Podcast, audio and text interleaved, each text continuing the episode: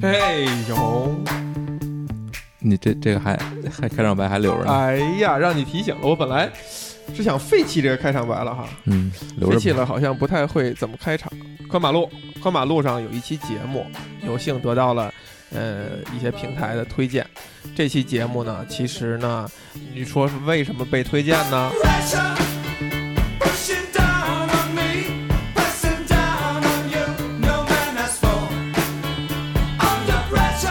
它可能就是相对来讲所谓的有噱头的节目啊。但我们做之前呢是没有想到这一点的，是我跟一位呃八岁的小姑娘啊一起聊《哈利波特》的一期节目。很多人留言都说：“哎呀，惊叹于这个小姑娘呢，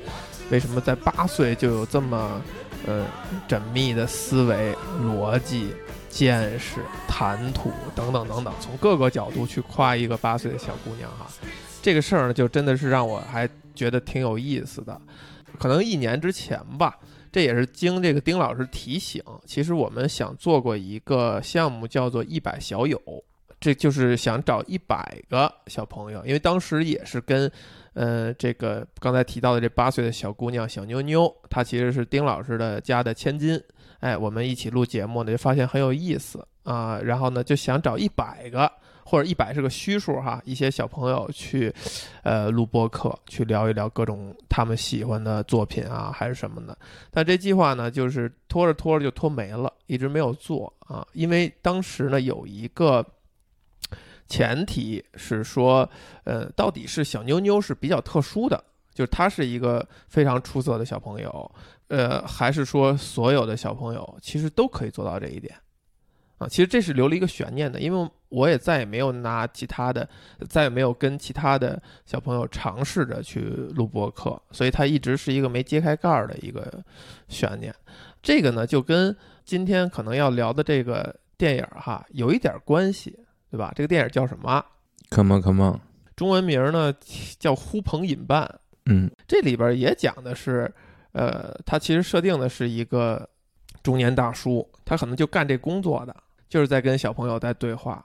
而且呢，虽然我没有太仔细的去看这个对话啊，但是我的一个初步的感觉就是每个小孩说出来的话哈、都像个小大人儿似的，就都挺厉害的，让你感觉都挺吃惊的。说这些话语怎么能从从这些小朋友口中呃说出来呢？以及我们小时候是不是不如他们呀？包括听那期呃《哈利波特》播客的人也会这样说，说感觉自己七八岁的时候，那简直就还玩土呢，就根本不可能说出这些话来。这个我也存疑，我觉得可能我们淡忘了，也许我们七八岁的时候也是打引号的这么这么厉害。就其实让我想到一个问题，就是说大家为什么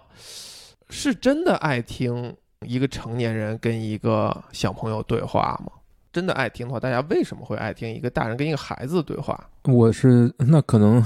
原因就是因为孩子说的很多话，我们已经不敢去说了，嗯或者我们已经我们已经被规训的，不管是被社会还是被自己吧，嗯我们已经不可能像他们那样去说一些东西了，因为他们说的一些东西，在如果你说的话，别人就会认为你很蠢，或哎者你很很傻、很天真，或者说你怎么到这个岁数了，你还说这么可笑的话呢？就是为什么这个东西你其实应该已经。应该知道这是怎么回事了。你知道这个社会就必须是这个样子，但是你你再去问他，你不是明知故问吗？但是对于孩子来说，他没有这一层包袱，他理应不知道，就是皇帝的心意嘛。是。第一，不用想那么多；第二是不会被所谓的规训或者影响，或者呃说的话小心翼翼，他会说出一些东西来。当你的行为本身已经被扭曲，当你做的很多事情都无法按照你自己本身的那种心意去完成，当你持续进入这么一种状态的时候，就已经没有了最初的那种真诚了。我们不敢去，或者说你无论是不敢还是不什么，反正是不（括弧里边填各种各样的字），然后你不去做了。对，另外一层就是我们在听这样的对话的时候，或者说我们在听一个孩子表达观点或者问他问题的时候，你会额外的多给他一种宽容。啊，这是一定的。但这种宽容是为什么呢？就是为什么我们对成人就没有这种宽容了？这是一个很大的问题，我觉得是非常大的问题，因为我们对成人其实应该像对待孩子一样宽容。对，就是虽然他经过了这些岁月，他的身体已经长成了，但是他的精神层面他没有没有成长，就是这个成长不是自然而然会发生的。一个人的成熟，他是他是有很多机缘巧合的部分。所以其实我也在想另外一件事儿，就是呃，如果我们爱听爱听一个孩子说话，或者真正关心一个孩子的想法的话，那是否我们会，或者说我自己是否喜欢跟孩子对话，我都不敢说一定会答案是肯定的。但我深刻的记得当初我想这件事儿的时候呢，就产生了一个小的结论：别人把孩子养的差不多了，只过来跟你聊一个天儿，一个小时、两个小时，可能对双方都会很开心。但跟一个孩子对话，或者只相处一两个小时，或者只见识到他天真、纯粹、可爱的一面，跟你与一个孩子长期相处，肯定还是非常不一样的事儿。这个事儿呢，其实就跟咱们今天可能要谈的这个电影儿有挺大的关系。呃，我印象里你在最开始看的时候，你就挺有感触的，且你感触那部分呢，恰恰不是我说的跟孩子对话的那部分。所谓的你可能有相对来讲跟孩子长时间相处的经历，不算长，不算长。对比起这个真正为人父母的，那还是差得太远太远了。比如我爸妈帮着带孩子的时候，我可能会搭把手啊，陪他玩玩，也大约就是这样。我到现在可能也就陪着他带他睡过一次吧。哦，嗯真正能跟孩子睡觉啊，睡一晚上，嗯，对，这个得详细的描述一下啊，就是小红有一个孪生呃龙凤胎的姐姐，其实是已经为人母了，相当于你有一个小外甥女儿。对啊，所以你真的是我们这代人无法体验的那种亲舅舅的身份，跟一个小孩儿是有相处的机会。嗯，呃，那这部电影你就相当于是很非常有共鸣了。对，当时看的时候还是挺受触动的。就先说说这个电影吧，故事没什么故事。这个华金菲尼克斯演的这个舅舅，因为他的姐姐还是妹妹吧，就是他的姐夫等于或者妹夫吧，就是精神上好像出了一点问题，所以他的姐姐或者妹妹就要去照顾，然后家里就没人了。嗯，那然后他就去顶缸去带这个娃，带了一段时间。一开始是在他姐姐或者妹妹家，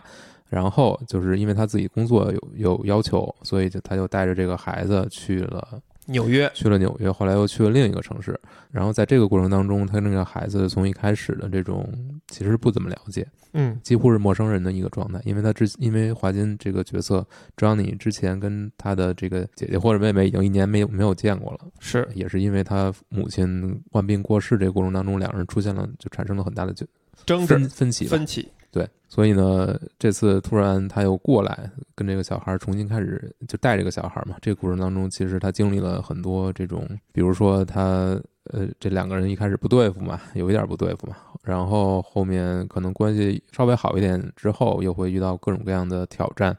比如说，这个孩子的需求他满足不了，他不想满足，会闹脾气，或者比如说，呃，这个自己的身体出了问题。故事的最后其实也没有什么真正的结论，只是说他把这个带娃这个过程结束之后，他把自己在这个过程当中的所思所想，当时都录了下来，等于录下来的东西给了这个小孩，给了自己的外甥吧。大约就是这么一个故事。其实这个片儿呢挺有意思，它挺挺风格化的，呃，一个小时四十多分钟哈，但是确实没讲什么太多的事儿，你就看到的是一些他们之间的对话，还有包括这电影当中穿插了 Johnny 就华金这个演演的这个角色呢，他的工作其实是要采访很多的小朋友，把这些跟这个小孩的一些，在我看来也不一定有意义，也可能没意义的一些问题和对话，也穿插在这电影当中，有点像是一个纪录片的感觉。那你看这个东西为什么挺有触动的呢？看这片儿的时候，因为距离现在可能有那么一点点时间了吧，可能年初吧。对，那个时候我跟这个孩子的关系还是挺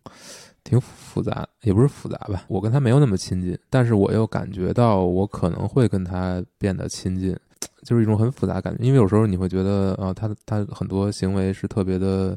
让人生气的。你特别担心，你身为一个他的长辈吧，你特别担心他变成一个特别娇气的、特别被溺爱，然后宠坏了他的。我不想变成那么一个人，就是一个宠溺他的人，我很担心他。但是另一方面呢，你又你又觉得。好像也不不能对他那么严格，把他当成一个大人来看待，去要求他。我觉得那样可能也会变成另一种方式的伤害。所以我当时其实很不太知道到底要怎么去应付一个小孩儿。我有点矛盾，因为我觉得要有这种界限，明显的、明确的界限，要去告诉他什么可以做，什么不可以做，哪些话可以说，哪些话不可以说，什么要求可以满足，什么要求不能满足。但有时候你发现挺模糊的，就这个边界。你你想要去把它变成一个特别严苛的非黑即白的，你这个过程当中你就一定会伤害他。那你说的这个还真的是一个怎么说呢？非常负责任的一种出发点吧。因为你在说的时候，我也在想，就是不是这种矛盾的心理啊、伴随每一个呃为人父母的家长，甚至说每一个相对负责的长辈儿，就他都会在他自己的孩子或者他亲近的这个小孩儿成长过程当中，时刻的在纠结这样的事儿，就是我到底是不是应该对他好一点，宠溺一些，还是我所谓的严一些，呃，要求他一些，板他一些身上其实只是你觉得不好的地儿。但我现在已经已经想明白了，我什么结论？好像想明白了，这不能说完全自己，这个会打脸。呃，我会偏向于宠溺一些，哦，但是会有一些，当他提出一些不可能满足的要求的话，我会用非常非常有耐心的方式去给他讲明白。给他讲明白，但绝对不会用严厉的方式比如呢？比如他会提出一些耐心危害他自。身安全的事情。我会相对来说会坚持一些，但是会用一种更柔和的方式，不会用非常严厉的方式。啊，比如说不好好睡觉，呃，那倒不是，这种都不算，你不睡就不睡。呃，比那比如说你带他出去，他这个乱跑，不跟你在一起，自己跟那儿跑来跑去，然后跑离你很远，你可能跟不上他，那个这个其实就挺危险的，你这让人拍走了，对吧？拍花子他抢小孩的现在不都有吗？是对啊，比如说交通很混乱的时候，你这个不不听话，等等等等，这电影当中好像呃，Johnny 就有两次吧。对，有一次我印象很深的就是这个小孩要买一个唱歌的一个有音乐播放的牙刷，牙刷，嗯牙刷，然后他呢是，他忘了什么理由不准备不给他买了，，You don't need，呃，很粗暴，也不用说为什么，他可能用的是一个大人的理解问题的方式，就是这玩意儿有什么用呢？猴吵的，但是小孩儿就不高兴了。然后俩人在超市里边呢，他一回神儿就找不着这小孩儿了，于是就非常的小孩其实小孩躲着他，可以可以躲着他，想吓唬吓唬他。吓唬吓唬他。那类似于这样的，你会怎么处理？这这种我觉得肯定还是会被吓到的，肯定还是会被吓。但我觉得应该不会对他特别生气吧，但肯定也是，即便生气也是柔和的说。我是说那个电动牙刷这件事，电动牙刷啊，就是唱歌牙刷哦这件事儿，因为就是出发点是在这儿，就他这个情绪波动，其实小孩儿可能一件事儿一件事儿之间是孤立的，但是在大人看来，就这两个事儿它就结结合在一起。这种东西就是有会有一些技巧，最大的技巧就是转移注意力，就是用另一个东西去把他的注意力吸引过来。因为小孩儿他是一个非常就是一根筋的那个状态，就是一旦他的对一个东西他认认定了，你跟他说什么他是完全听不进去的，不进他脑子了，你说什么都不进他脑子了。但这时候你就需要用另一个东西把他的注意力吸引过来，他就会把那个忘忘掉，你知道吗？你这还真是有手段啊！我看必须要有手段，我看来不然怎么搞啊？你都能开一个育儿技巧 传授课堂，是这样的，我我之所以会偏向于对他可能会更更宠溺一些，是因为我觉得他父母其实会更严厉一些，那是他父母的角色，我没有必要再去把自己带入他父母这个角色。对你说这点，就是恰恰刚才我为什么会说，我觉得你还是很负责任，因为对于我的体验呢，我的兄弟姐妹哈，堂兄弟姐妹或者表兄弟姐妹，有一些是有下一代的，我觉得我很轻松。就是我只扮演一个，哎，过去捏一捏小脸蛋儿，逗着玩一玩，哎，真可爱。第一，我是很少能够遇到这个孩子糟糕的状态或者时刻，或者就没那么讨喜的时刻吧。糟糕使用的不对哈。呃，第二呢，就是当我一旦面对的时候，比如我觉得这孩子很任性的时候，我大可以躲开，因为跟我没有关系。呃，就是坦白说，就是跟我没有关系。那我只需要扮演一个就是很喜欢他的，且让这孩子觉得这个无论是叔叔还是舅舅也好，就一直跟我笑着，我只需要扮演这样一个角色就行了。我不需要对他的成长负责。而你刚才在谈的时候，其实你是在纠结于这个孩子的成长，他是不是被宠坏了？他是不是会危害他的安全了？当然，如果让我带的话，肯定我也要注意他的安全。但是这些问题可能你会想的会更多，呃，但其实这是家长的难题。这肯定是的。嗯，其实你看这个电影当中，这个 Johnny 也是这样。他刚开始感觉只是带一两天，帮他姐姐、帮他妹妹带一两天。当他得知就他妹夫那事儿还没完的时候，他也是一度非常的惊恐。就什么啊？我需要带着孩子，不知道带多久，就好像就也是进行了某种切换，就是你从一个 nice uncle 要变成是一个监护人的角色，你真的是有这种像监护人一样的这种身份代入或者感受吗？嗯，有那么一两个时刻是这样吧，比如说我自己带他出去玩儿，就我们俩，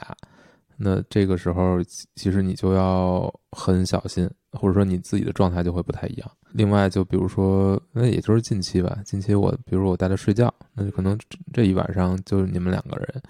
那其实这个过程还挺对我还挺有冲击的。虽然没发生什么事情，嗯你就是给他念个故事，然后他非常非常听话的就睡觉了，但这一晚上我基本上都没有睡。哦，嗯，我就我其实非常那个我那个状态其实很奇怪，我也不知道，就是因为这可能这个体验对我来说是第一次吧，就是带一个小孩睡觉，然后然后他很快可能差不多睡着了，然后就开始动来动去，嗯，睡着之后我们特别不老实嘛抽筋儿，对对，然后一会儿挤过来，一会儿把被子拉过去，一会儿，我记得那天半夜我还发了一条朋友圈，我说抢被子怎么办？在线等？对很急，但是你确实是觉得你生怕你自己睡着了，然后不小心，比如说碰到他了或者什么，但是那个状态就是你不敢动，你你怕干扰他的睡觉，然后哦，就那个状态就特别过了那一夜，我我状态其实有点不好，那是因为缺觉的不好吗？是是是缺觉，但是我就会想到，如果让我每天都这么带的话，你会习惯的。我我知道会习惯，但是我就想了一下，我觉得这事儿其实挺恐怖的，因为我就是一个特别护教的人，我说好好多次了。你要是睡不好的，我就会非常不开心。那你想，如果我每天都睡不好，你想，如果这个孩子是我自己的，我我要这么天天带他，我觉得我也很崩溃。是这个，就是我跟我妹妹跟我妹夫家里聚会见面的时候，那时候他们孩子还非常小，我就看那个时候我妹妹跟我妹夫状态非常的，就是不好。然后我妹夫说的话就是：“我现在就想睡一个整觉。”你们知道什么叫整觉吗？你们可能如果没有孩子的人不知道什么叫整觉，因为你每天都睡的是整觉，就想睡一个整觉，就甚至表达是后后悔有孩子很。正常，太正常了，真的是很痛苦的，真的是很痛苦，的。就是你无法体验到人家的那个方式。他体内的激素水平可能前三年都是都是不正，都是不是常态，他的情绪波动会极大，他会非常很多时候会非常痛苦，甚至抑郁。你只能说尽量的去开解吧，嗯，跟他说就是其实嗯情况没那么糟，就是不是你想，因为你的身体的激素水平不正常，所以你的你会把一切解释为非常高糟，但其实是的没那么糟。其实你就是心情很差而已。对，那你觉得这种体验，如果比如说我们这种没有孩子的话，我们没法体验，是一种可惜吗？我觉得也没有可惜吧，就是如果你希望自己能够把人生里面有可能有的体验你都体验到的话，那那可能是你可以去尝试一下。对我也想到前几年去我在那个洛杉矶去看我那个远房的那个那个姐姐的时候，也是，就是她非常非常的开心能够出来跟我吃个饭啊，去海边逛一逛啊，甚至我还因为她刚生孩子一两年嘛，甚至我还。从我的角度，相对善解人意的是说，你要不就早点回去吧，就是因为离开孩子嘛。他说不，当然，他说现在回去堵车啊，当然他他也给了一个很冠冕的一个理由啊，现在回去堵车不好开。但其实你在聊的过程当中，你会发现他传递的信息就是，呃，能出来一次非常不容易，且他非常想出来。这好不容易我有一个很强壮的理由，海外来亲戚了，那我当然要出来看一看。然后能多待就多待。我们又逛了好几个地儿，然后又一直到到最后了。因为其实我我相当于也有朋友在等着我，就真的不能再再待得太晚了，他才这个离去。也许他内心深处也会觉得他这样不好，就为什么要离开孩子那么远呢？你作为一个称职的母亲、称职的父亲，满怀着各种爱，你不应该想要逃离。不，我觉得这个这个这个想法就是有问题的，可能每个家长都会面对这样的，呃这个想法就是有问题的。你不要想象自己应该成为一个完美的父母，对，你是永远做不到的，你永远会犯错，你永远会无法达到那个形象。你如果用那个东西来要求自己，你你早晚就疯了，你就一定会一定会一定会犯错的。你刚才说到的另外一点啊，就是关于你带孩子睡觉的时候，突然间觉得，或者说你带他出去玩的时候，会突然间觉得你好像有了什么责任。当年我我去圣地亚哥看一个朋友，那个朋友呢，他刚生了老二，他也是就是好不容易有个借口，带着老大。相当于我去看他，不是那么近的一个朋友哈、不是说那种以前是非常非常经常见面的朋友。他觉得他好像有有有理由也好，有义务也好的去呃招待一下我，或者陪着我玩儿一两天。其实我都没有做这样的想象，我最多可能也觉得跟他吃个饭就行了。但其实他还是非常负责的，哎，安排了各种各样的活动。但是呢，他能出来跟我一起玩呢，前提也是他想把老大带出来。老大那个时候是一个四岁的一个小姑娘，嗯，周六见面呢，一早带着来我住处接我，然后就去那个叫什么海洋公园、海底世界哈，就只有这样，他才可以好像跟老婆请个假，对吧？让老婆独自在家面对一个刚出生的老二，然后他出来呢，呃，第一是远房来了朋友，第二呢可以带老大。然后我呢，其实一直以来对我自己的认识是，我不太喜欢小孩儿，觉得跟小孩相处没有什么很有很有意思。所以呢，他提出带老大的时候呢，我也没觉得很乐意。虽然他带来以后呢，我们一起玩呢也挺开心的，我就还是履行一个，就只要捏捏小脸蛋儿啊，挺可爱的啊，这个你就你就扮演隔辈儿隔辈儿亲呗。扮演一个去讨好一下这个小姑娘的，就是赞美一下小姑娘的一个角色就行了。小姑娘呢也很听话。然后第二天的时候，我就尝试着说：“我说你忙你的就行了，就是我自己在这转一转，暗示这样。”那对方呢没有领情，说：“哎，不不，你来了，还是要带你玩的。”就一早又带着小姑娘来了。然后我就体验到了你那种心，那是我第一次体验到那种心情。这个是一四年，一四年的时候，我家里的就我这一辈的还没有生孩子的情况，他把我跟他的女儿呢带到一个海滩，然后他说呢，你们先下去去海滩，我找地儿停车去，不好找停车位，他就让我一人拉着这个小姑娘。我当时还没反应过来，直到他把车开走，我一人拉着手的时候，我变得无比紧张，就我突然意识到，我靠，这个责任太重大了，对吧？这就是我的一个朋友，也没有那么近的朋友，他把他闺女就扔到我手里了，且在一个我完全不熟悉的地方，且海边也是有各种的不确定的因素，比如有海，对吧？沙滩上有石头，走到那过程当中呢，也有汽车。然后呢，也有各种各样的你不熟悉的其他老外，是吧？我当时就非常的非常紧张，我第一刻体验到好像我身上承担着非常大的一个责任，但是你发现这个小姑娘呢，根本没理会儿，就根本没觉得这是一件严重的事情，还拉着你一边跑啊什么的，有可能跑得远一点，我还真的害怕，就追过去，赶紧追过去，别跑了，别跑了，追过去，然后她就拉着你做游戏，唱那个什么 Let It Go，Let It Go。唱这个歌，然后在沙滩上跑，然后我那个朋友呢，就好长时间都没过来，可能在找停车位。但我觉得我那一刻呢，就就是一直在紧张，我没有在欣赏周围的景色啊或什么的。直到我们在一个草坪上坐下来，然后这个小姑娘就非常自然的坐在我腿上，就在那儿清鞋里的沙子。我还拍了一张照片儿。就那一刻呢，我觉得，哎，我突然间体会到了，就是你在一个充满紧张的一个情绪下。突然获得了片刻的宁静，且你可以去端详一个小孩儿啊。这个小孩儿虽然跟我没有关系，是我朋友的孩子，但这一刻呢，他非常的无比信赖你，坐在你腿上，然后在那儿清鞋子沙子，很可爱，就让我想到，甚至比如说以前我的室友买回一只猫来，那个猫特别非常小，在你看电影的时候，它就靠在你腿上，你把它拨楞开，它一会儿又凑过来。就是你觉得这个这个小生物哈，它莫名的对你有一种依赖，然后这个依赖呢，你虽然被动接受，但是此刻呢又是一种片刻的宁静，就是有那么一个非常美好的瞬间。但是我拍完这个照片以后，我把它好像是发在哪儿还是怎么样，发给一个朋友。这个朋友提醒我，就好像这种行为在美国是一个不太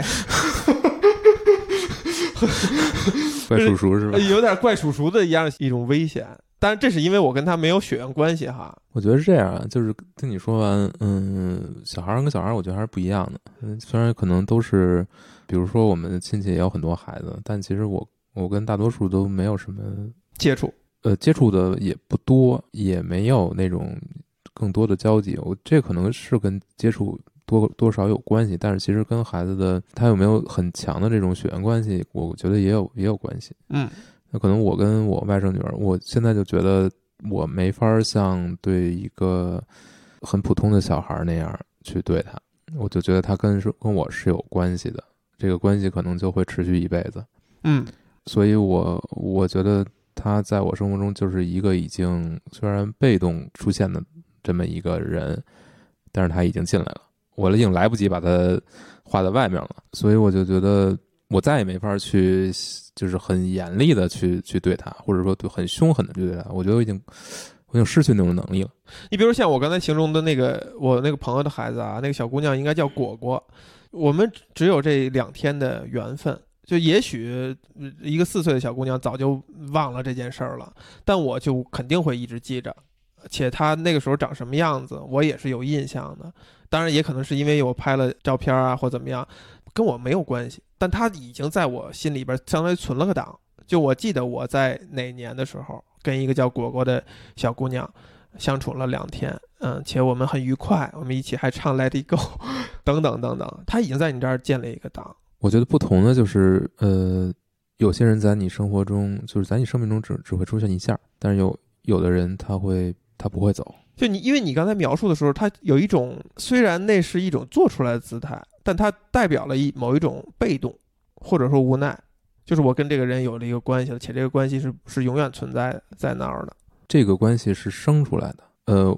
我觉得一开始我跟我是没有没有去接受这种状态的，我还是觉得他是我姐姐的孩子，嗯，他跟我其实没有那么强的就是一个名分。就是一个名分。但是我觉得是因为我们有这种非常频繁的接触，我觉得我跟这个人才建立起了一些联系。对，这个频繁的接触是不可或缺的。我觉得他他对我的态度也发生了变化，他现在会会比较黏我。就如果跟我在一起的话，呃时间长了不见会想，呃，我也不知道，就是因为我们现在在见面的时候，我觉得状态是不一样，跟以前不一样了。哦因为以前以前我觉得他对我是一个无所谓的状态，就是见面了就见了，走了就走了，不会有什么反应，就是他脑子里不觉得你是一个怎么说呢，就是值得去留恋的一个东西。但我觉得现在起码我们在一起的时候，彼此的这种感觉都不一样，就是他会很黏我。那可能走的时候，比如说有一天我我去我姐家嘛，然后跟他们一起带一天娃带睡嘛那一天，然后第二天等我自己要回家的时候，他不想让你回去，他不想让我走，还让我跟他回家，让我带他睡。然后我就劝了半天，然后一开始特别坚持，后来就不说话了。然后，然后，然后我觉得我好像说通了这个道理，然后我就走了。然后听我姐说，哭一路，直到回家还是哭着睡的。唉，你当时什么感觉？哎，我太糟心了，我我非常难受，就是那天，非非常难受。其实这个就是我刚才想说的那个点哈，就是我对刚才我提到那个小姑娘对果果的那种，就是我们只相处两天，但是那种感觉呢，真的可能甚至大于我对于我妹妹的孩子，或者说我弟弟的孩子，因为跟他们没有机会相处两天，你就是在很小的时候看见他们一眼，你甚至没有跟他就最多抱一下，摸摸小脸蛋儿，摸摸小手，仅此而已，你没有跟他相处。对你像，如果你频繁跟他相处，比如说当当外甥女，比如说不好好吃饭，那就不好好吃饭，对，没事儿，什么时候想吃再吃呗。你脑子里那一套，这个孩子应该是什么样的，才是一个乖孩子，该怎么行为才对他好，等等这一些东西，你那些东西早就分崩离析了。就是你知道那些东西可能是说出来好像是一个挺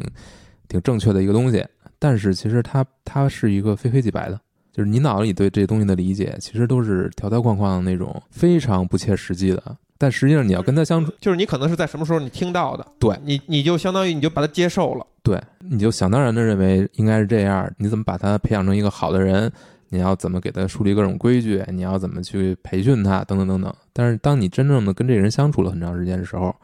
你就意识到所有那些都是他妈的扯淡。就是真正你要跟他相处的时候，你怎么去？我觉得就是这是一种非常非常细细细微的，你怎么对待他？你是不是能够尊重他？他的很多想法，他的很多需求是怎么来的？他为什么会有这些需求？他为什么会这么做事儿？他为什么会不听话？等等等等，你 你要去观察，你要去理解他。当你理解他的时候，你就知道怎么去应对了。所以你看你在说的这些哈、你强迫自己去理解、去应对、去了解、去思考的原因，是因为你觉得你有责任，或者说你是因为应该这样是因为我把他看成一个人了，我不是把他看成一个狭义的小孩儿。他应该是怎么样才是对的？就是我们应该培养怎么样去对待一个小孩儿等等，所有这些。你决定这样去做的出发点，其实我们看这电影也是这样。你就想这个 Johnny 的姐姐或者妹妹也好，她如果是他的同事、一个朋友、这邻居，也提出这样要求，哎，我真的没办法，我家里没有亲戚，我现在要出去要忙一个事儿，你能帮我看孩子两天吗？可能如果他是一个非常友好的人，或者他们关系很好的话，他就会愿他会愿意。但是当两天以后，他说我这事儿还没有解决，你需要一直帮我带下去，他可能有非常强的理由拒绝这件事儿。那就是因为这是他的姐姐或者妹妹，他没法拒绝，他承担了这个，并且在这种被动的环境之下，他跟这个孩子真正相处了，导致后边一些一系列他也会理解了。刚才就像你描述那些，包括我，就是我，我觉得我不喜欢孩子。那我会避免一切跟孩子相处的机会，比如我以前的朋友，他们生了孩子以后带着孩子出来玩的话，我可能多数情况下我就不去了，就是我避免这样的情况，因为我不我不知道怎么跟小孩相处，我还要装成我很喜欢他的样子。但一旦给你提供了一个被动的，就你必须这是你的外甥，这是你外甥女儿，或者说在异国他乡，你的朋友就带着孩子来了，你必须要跟他相处，你必须完成了以后呢，你却也可以找到当中的乐趣，且给你了很多新的东西。因为没有人天生就会喜欢带孩子这件事儿，嗯，就是一个让你付出很多心先用，责任感开启，只能这样，动开启。只能这样。因为他就是一个非常耗神的，非有很多时候让你非常崩溃的这么一个状态。但是你要知道，你对他的这种，呃，你对这件事情的抗拒也好，所谓的对自己的认知是你不喜欢孩子也好，我觉得他是他不是一个真实的认知，是因为你对这东西完全是属于完全没有认知的前提之下，已经得出结论了，就是你没有带过孩子，你没有感受过这里面到底的它是有哪些好的地方，还是有哪些不好的地方。你那我们为什么都会这样认知呢？有很多原因嘛，那就是外界灌输的，或者说你平时看到的很多，不管是媒体上的什么的那些孩子，所谓熊孩子这种渲染出来的形象，你天天都看什么呀？你我说的就是就是就是你能在新闻上什么看到这些吗？但其实这个是一种非常非常片面化的，甚至是就是他就是为了吸引眼球，所以才写成这样，才把这些东西抓出来。但其实绝大部分的人可能不是这样。你愿意跟你的外甥女儿相处吗？把外甥女儿这个这个词先排除，你愿意跟这个小朋友一起相处吗？我挺愿意的，再有就是相处这件事儿意味着什么？我们看这个电影里边，其实有相当大的篇幅是他跟孩子在聊天，在对话，或者说他工作里边他是采访那些小孩儿。也就是说，对话是相处的一个非常大成分的占一个比例，一个组成部分。这其实就回到刚开始的时候，我比较好奇的一个问题，就是我们真的愿意与孩子交流吗？一个小孩儿，虽然你可以把他形容成他就是一个完整的人，他就是一个人，你对待一个人一样交流，但他毕竟是一个没有经历过那么多事情，且他的视角是相对来讲单一一些的一个一个人，一个小孩。我们真的愿意与一个孩子交流吗？就这个事儿也让我想到了，就还是果果这个小姑娘哈，就在第二天的时候，我们呃，我那个朋友开车带着我，他会把果果放在后座上的安全座椅上，然后我们俩在前面呢就一直在聊天儿，呃也可能是在找饭馆啊什么的在交流。果果偶尔会插话，但当时呢，我印象里边就是我那个朋友，因为他处于一种希望能够安排好我，就是招待好我等等等等的，他其实没太没太应对他闺女的对话。然后再待一会儿的时候呢，就发现后边就没声了。然后我就回头看，我说：“果果，你不高兴了？”这个小姑娘说：“说你们都没有人在听我说话。”哦，这个时刻非常的非常的触动我。当然，前后座就是交流起来没有那么方便，而且她被绑在那个安全座椅上嘛。但是呢，好像在那一刻是产生了一种交流的隔阂，就你没有在听他说话，也许他也在跟你讨论我们去哪个饭馆，呃，或者接下来去哪儿，或者刚才的去那海边好玩不好玩等等的。但可能我的朋友在那一刻觉得是，呃，我远道而来，应该多跟我聊天儿，那就忽略了自己的闺女。所以我就在想，如果在自然状态下，你不用去想那些你应该怎样怎样去做的话，我们真的愿意跟孩子交流吗？还是你可能就非常自然就忽略掉了跟孩子对话了？我小时候经常会面对那种，我试图参与到大人的一个对话的时候，真的有的长辈就说说大人说话的时候，小孩别打岔，啊，一边玩会儿去，啊，别听了。我觉得可能是这这些话是错的，但是它当中还是蕴含着一些意义或者道理的，或者一种倾向性、一种偏好。那我们真的愿意跟孩子交流吗？就是你可以享受其中吗？嗯，我我没法说它是完全的享受，它就是很复杂的一个东西，有很大程度上你是需要多做很多解释工作的。你就需要额外有很多耐心。对你需要有额外的很多耐心，但我觉得这个就是，这个就是这个事儿的价值，对谁的价值？对你自己的价值，对你自己的价值。对让你慢下来，让你把一个事情掰开揉碎了，用你自己的语言，用他能理解的语言去给他说清楚，告诉他这个东西是什么样的，为什么要这么做，你就要多说很多话，但这对你来说绝对是一个好事儿，你真的这样认为？就是让你站在别人的角度去用别人能理解的话把一件事情说清楚，为什么你希望他这样做而不是那样做？我觉得这是一个非常非常重要的能力。你要说到能力的话，它可能还带着一些些功力，就你感觉这是一种训练，或者说、呃，我觉得是训练。呃我觉得你要说功力，那就是功力吧。但我觉得是非常重要的。如果反过来呢？就你会愿意问他一些话吗？不是说只问哎渴了吗？饿了吗？就是像真正的交谈聊天儿，去对他的某些想法、某些经历的一种好奇。会，你跟你外甥女会这样？嗯、我会跟他问一些吧，就开玩笑嘛，大家互相开玩笑嘛。开玩笑，对，认真的呢？因为他现在的生活其实还没有那么多内容可以说，可以去交通，但是随着他越长越大，可以沟通的事情肯定会越来越多的。我觉得，因为我的身份是我是他亲亲舅，嗯，所以这个确实会让我自己觉得他的成长，我是我是有一一份责任在里面的。我觉得这个就是说我可能可以做到，让他相比他的同龄人有更多的一些额外的输入，不管是知识方面的，还是道理方面的，还是怎样怎样，呃，我可以去多提供给他一些额外的东西。那可能别的别的人就没有这个，亲舅这个身份非常重要吗？还是说你真的已经跟这个小生命、这个小灵魂产生了某种羁绊了？呃，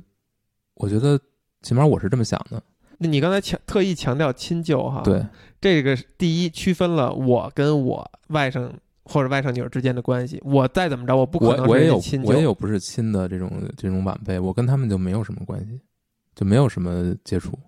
这个没有接触，是因为比如说你跟你姐姐，你是很你非常喜欢她，或者说你们就是生活当中就是交织在一起。对，因为我觉得就是亲那正是因为你是亲的，所以你才交织在一起啊。对，它是一个鸡生蛋，蛋生鸡的问题，你你没法把它解释清楚。这到底因为你们是亲的，所以你们近，还是因为你们近，所以你们亲？但对我来说，我跟我姐的关系，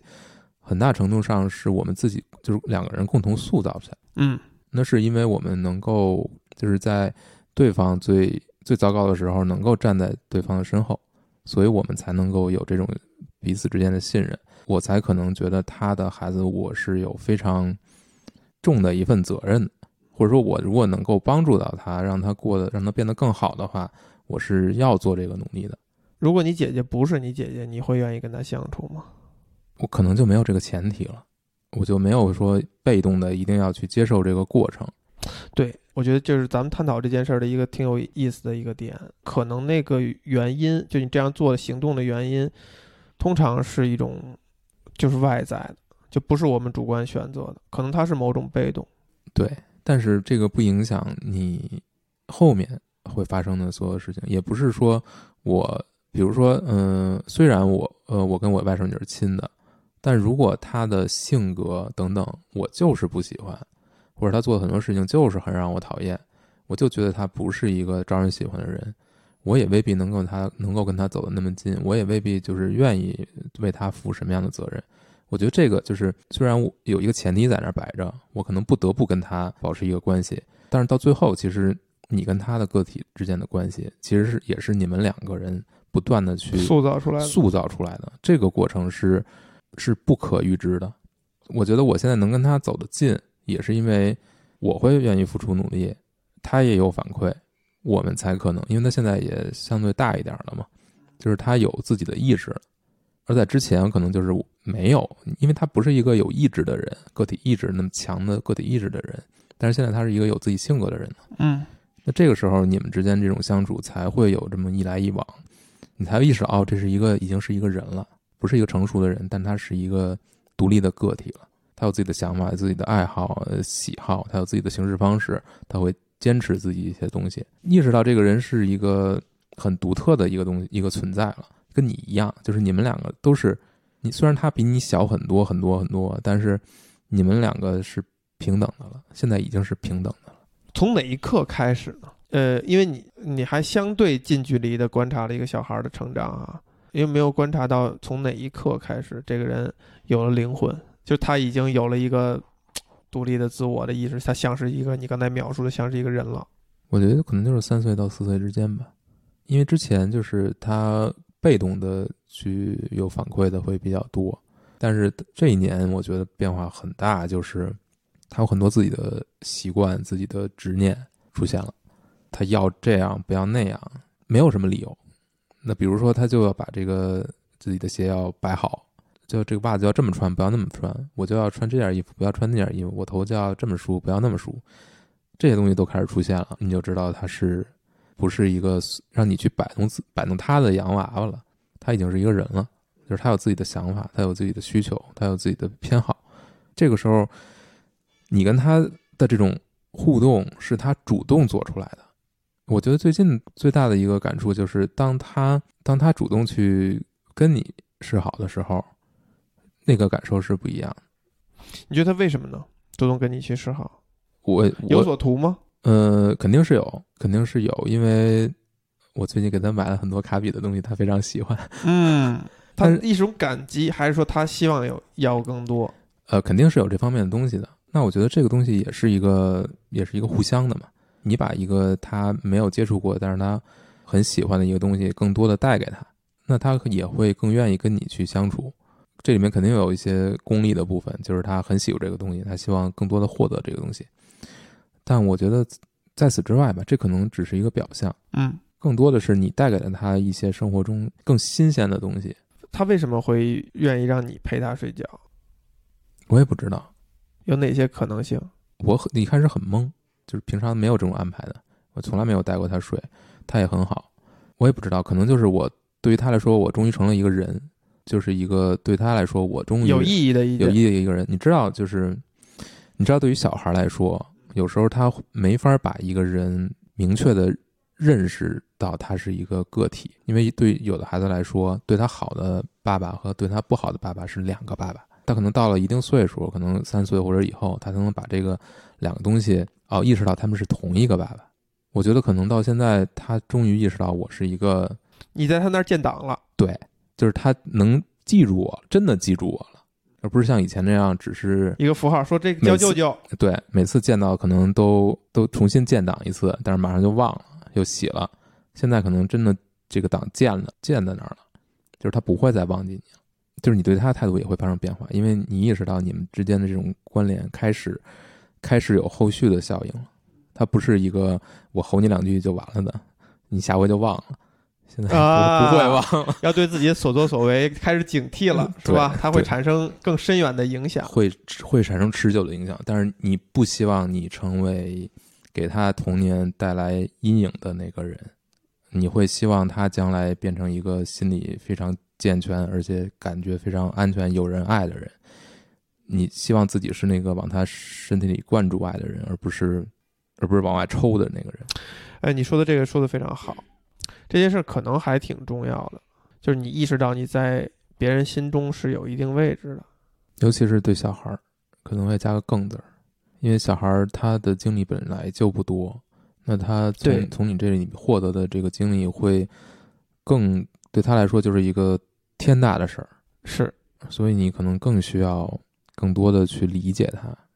但不是说完全溺爱就可以嘛，但是我觉得不要以此为理由去做一些伤害他的事儿，这个一定是不好的。不要去用一些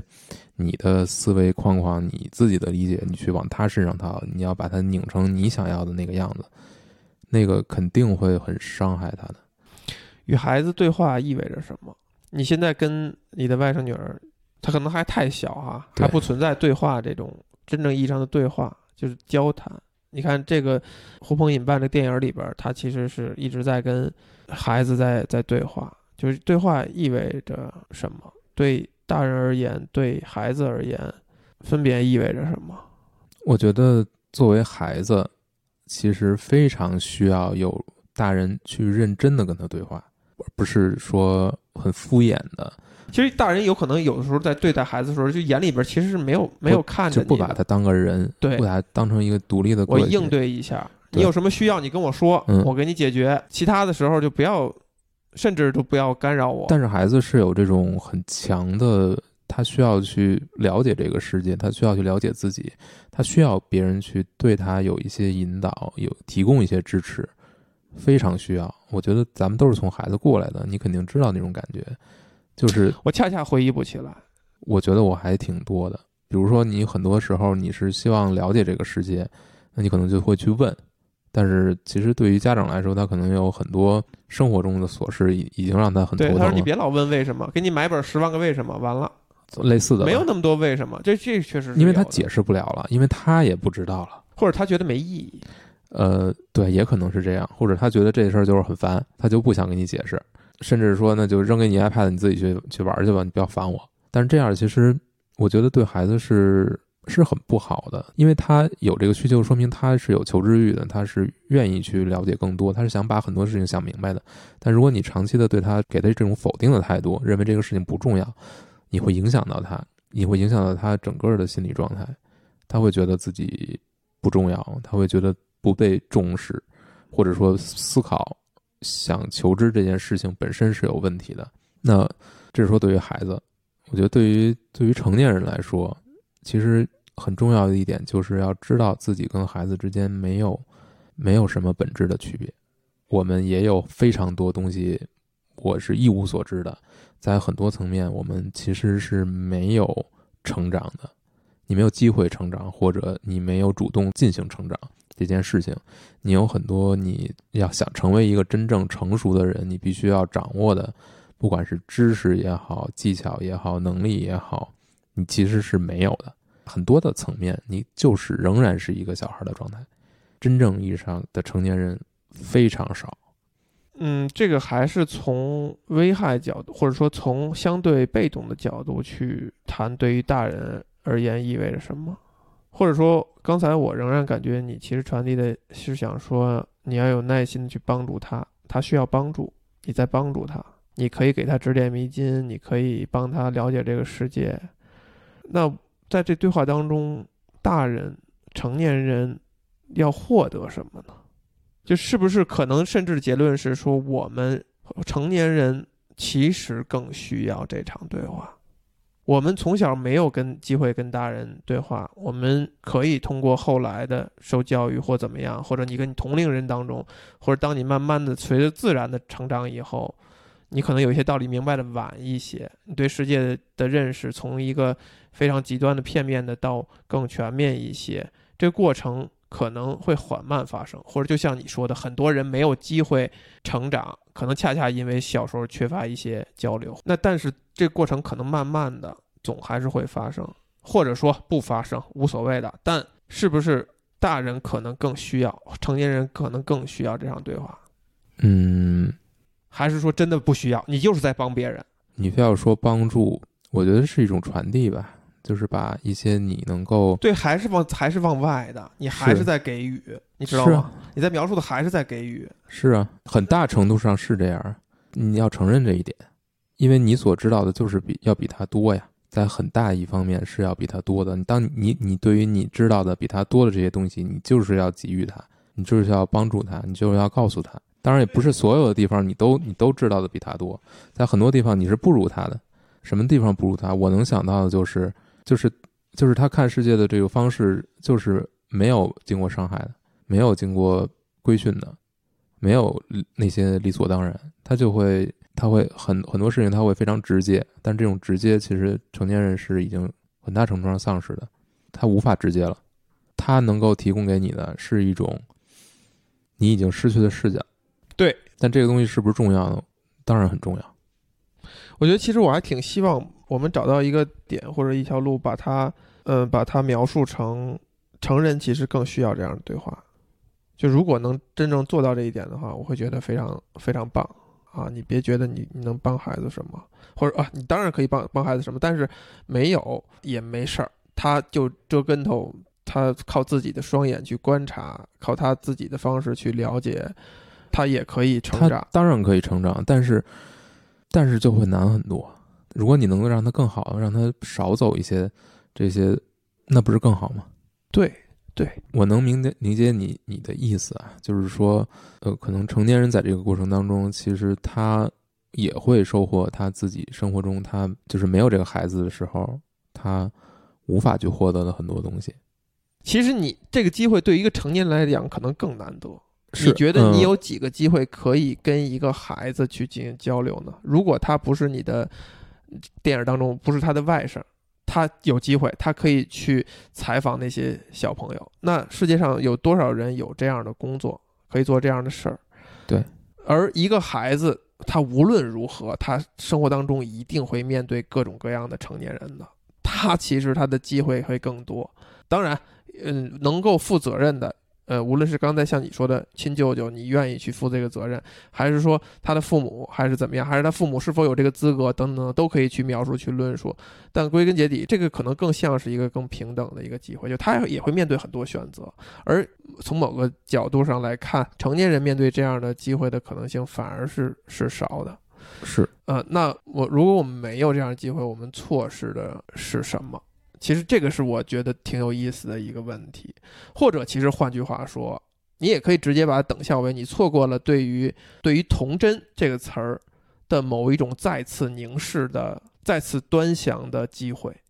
那么童真是什么？就孩子身上什么东西是值得我们真正的把眼光盯在身上去观察，你盯着他的眼睛，认真的把时间所有一切都放下来，只跟他对话，只跟他聊天儿，而去收获的东西。我觉得非常大一个点，就是你能从孩子身上去看到的，就是对别人的这种信任嗯，是非常容易发生的。对这个说的好，嗯，没有理由的信任。或者说他还没有跌过那种因为信任，然后最后导致的背叛的那种跟头，所以他天然的人在天然的状态下是会选择信任另一个个体的。这可能是我们更自然的一种情况。只有当你被呃伤害了，你才会慢慢的去调低这种信任的发生。对，就像我说，我我拉着果果在这个海边的时候，他就很信任你，他没有觉得害怕，他爸爸不在了，就突然间意识到很紧张，没有，我是那个紧张的人，信任，就这种信任，你就觉得，哎，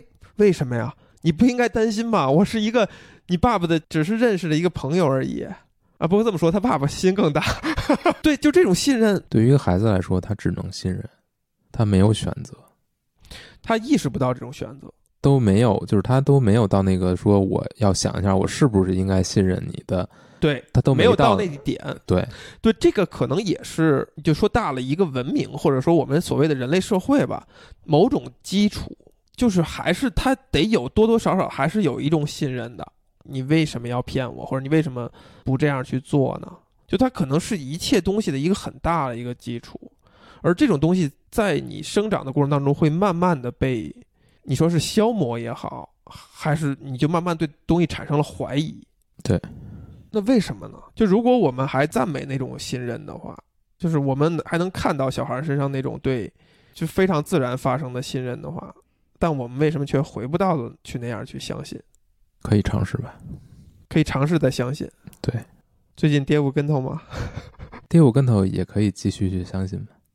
一个人是不是选择去相信别人，和他是不是有足够的判断力，这两是两件事情。呃，很相近。有些事情你是可以判断的，你是有判断力，你的判断力是可以起到作用的。但很多时候，它是一个选择对人的信任和不信任。对，肯定不是小孩子的那种没有办法，就是他默认就是一个相信，而是说，当你把所有的所有东西都看一遍，你还选择相信，那是属于成年人的相信。你遇到这种分岔路口，你对每一部分的每一条路的未来的可能性，你都清晰的看过了，你都知道了，然后你还选择了可能有风险的一条路，那就是你选择了相信，相信别人。对，当然我们这样说的比较抽象啊，是不是在非常模糊或者不确定的时候，是选择相信还是选择怀疑？一定要选择相信。对我们刚才在谈的其实是童真意味着什么。当然，你给出的有一个答案，就是童真它代表了某种，就他会会很愿意相信。当然，论证成就是他自然的一种反应，嗯，没有给他怀疑的选项，没有给他不信任的选项，他就是相信的。他还不知道可以不相信，但是你作为一个成人，你是你是一定知道的，一定知道你可以不相信的。但这个时候，当你知道这个你可以这么做的时候，你就会倾向于这么做。为什么呢？因为它让你感觉到安全。但所有让你感觉到安全的事情，都在限制你，都在另一种层面上在伤害你。所以，你按照惯性去过下去的话，你就会变成一个真正意义上的成年人，你不会相信任何人。童真还意味着什么？或者说，我们还能从小孩身上看到一些什么东西？在这场交谈当中，我看这个电影的时候，一个感觉啊，是这个小他是个小男孩吧？对，他的某种任性也好，脾气对于脾气的处理的方式也好啊，那个所谓的童真也好，或者孩子气也好，是不是就是最开始那个已经很完善的、很完整的东西了？而我们丢掉了它。我觉得我很早以前意识到一点，就是就有的人身上是会有一种孩子气，就哪怕他已经很大了，他有一种孩子气。这种孩子气，你可以论述成它是一种孩子气。你如果说好听的，它是一种率真，它是一种天真烂漫。你说不好听的，就是幼稚。就你可以用各种词去呃褒义词或者贬义词来形容同样的一个东西。你甚至还可以说，你怎么那么像洋人，那么像一个老外的思维方式？就可能那个时候大家都在描述的是同样的一个一个东西，那那个东西也许就是社会主流大众所不喜欢的，不希望你有的，但也许恰恰那个东西是特别好的，是特别宝贵的。嗯，你在跟小外甥女相处过程当中，你会有什么困惑吗？之前呢，可能就是我觉得有很长一段时间，我觉得我对于他来说是一个没存档的状态嘛，偶尔有那么有那么一点印象，就接触过一个人，然后很快就消失了，接触过又消失了，你感觉不到他对你有一种依恋或者说识别的感，有情感的那种反应。对此你是一种什么情绪呢？嗯，我觉得就也没什么，我觉得很正常，因为这样的话，其实我对他也没有那种感觉。就很轻松。但你能明显看出他跟他的家人或者他的父母，他是有那种感觉的。就你父母呢？呃，应该也有，但是肯定也没有对他跟他父母自己父母那么强。但是你现在能感觉到是不一样，会有些变化。但之前有时候你就会你就会觉得，既然我们也没有这种情感层面真正的交流，那呃，当然会觉得这个他带给你这些责任是让你去反感，让你让你很反感的，因为他相当于他不是在你这儿不是一个有有名有姓的人了，在那个时候，或者说你对他的意义还是很小。那但是你要承担他带给你的很多烦恼，但我觉得现在就就很不一样。但是未来会出现什么样的情况，其实当你觉得你跟这个人有了更多的关联之后，已经建立了，不管是被动的还是主动的，那你对他就要有一定的责任。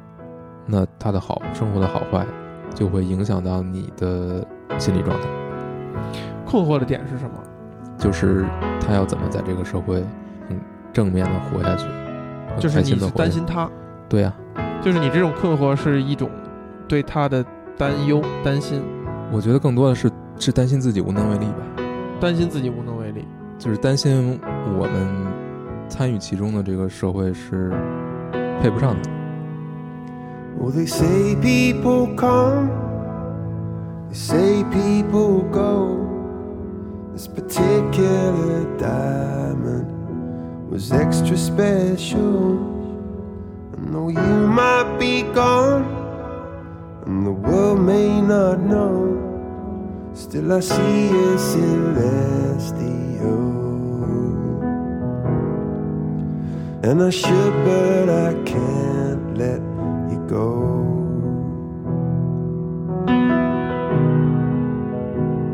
But when I'm cold, I'm cold. Yeah, when I'm cold, cold. There's a lot that you give me when I'm in shadow. There's a feeling within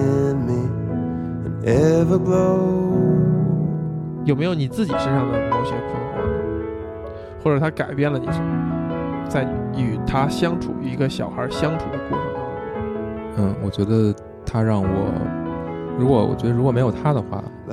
我也不会去不会去录录录这十期节目。为什么呢？我觉得改变了我很多之前的思考惯性吧，就让我真正的认真的去看，就是去想这个事儿。去想亲密关系吗？不光是亲密关系，还有就是，嗯，就是这个孩子，我我之前对孩子的可能印象也会受你各方面输入的信息的影响，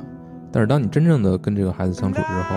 你就会发现，就是所有的这些信息都是不可信的。嗯，然后你你，但你人生中很做出的很多决定，都是因为你接受了这些信息。那你会不会怀疑这些信息为什么产生呢？逻辑在哪？啊他当然有他自己的逻辑了，他怎么样符合传播的逻辑，就是它契合了人们的那种不安全感，人们的那种胆怯，人们的那种害怕伤害的感觉，人们追求安全感的那种怎么样能够不去被伤害，人是有这种需求的。小孩会伤害他们？不是怎么说呢？就是说，当如果你没有，比如说你不去结婚，你不去要孩子，你就不会经历所有这些你你控制不了的东西，对吧？呃，恋爱是不可控的，生孩子是不可控的，孩子变成什么样是不可控的，所有这些，当然肯定有这种情况存在，但是它不是一个常态，不应该是一个常态。可能大多数不是这个样子，但是大多数是得不到言说、得不到表达、得不到传播的。你对整个社会的认知都是由你接受到的信息去构成的，你没有一些个体的经验。在这个前提之下，你对这个社会的认知就是严重被塑造过的，然后你你的所有行为逻辑都是依照这些被塑造过的东西去去，都你就被他们扭曲了。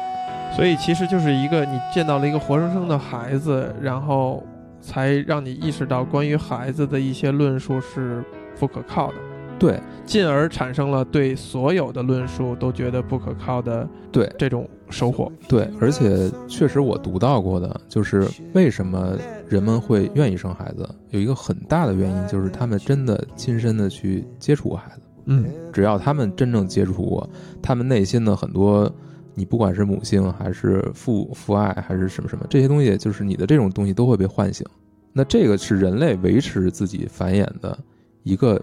方法，但是现代社会，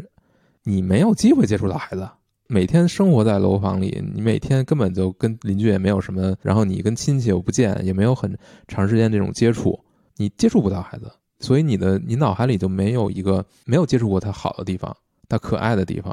你没有这种这种背景知识的话，你对它就是一个无感的东西。你会让你想要孩子吗？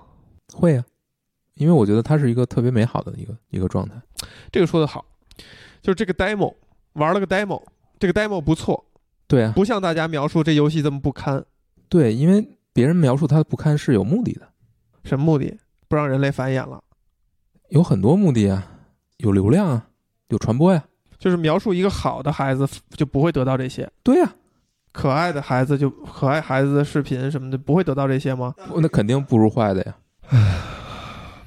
你这么笃定吗？这这这个答案，这就是个答案，呃，呃，一百分的答案。就是它是一种现象，这个现象就是它存在呀。就是我们塑造出的孩子的形象就是这个样子，就是我们在社交媒体上看到的孩子的形象就是这样。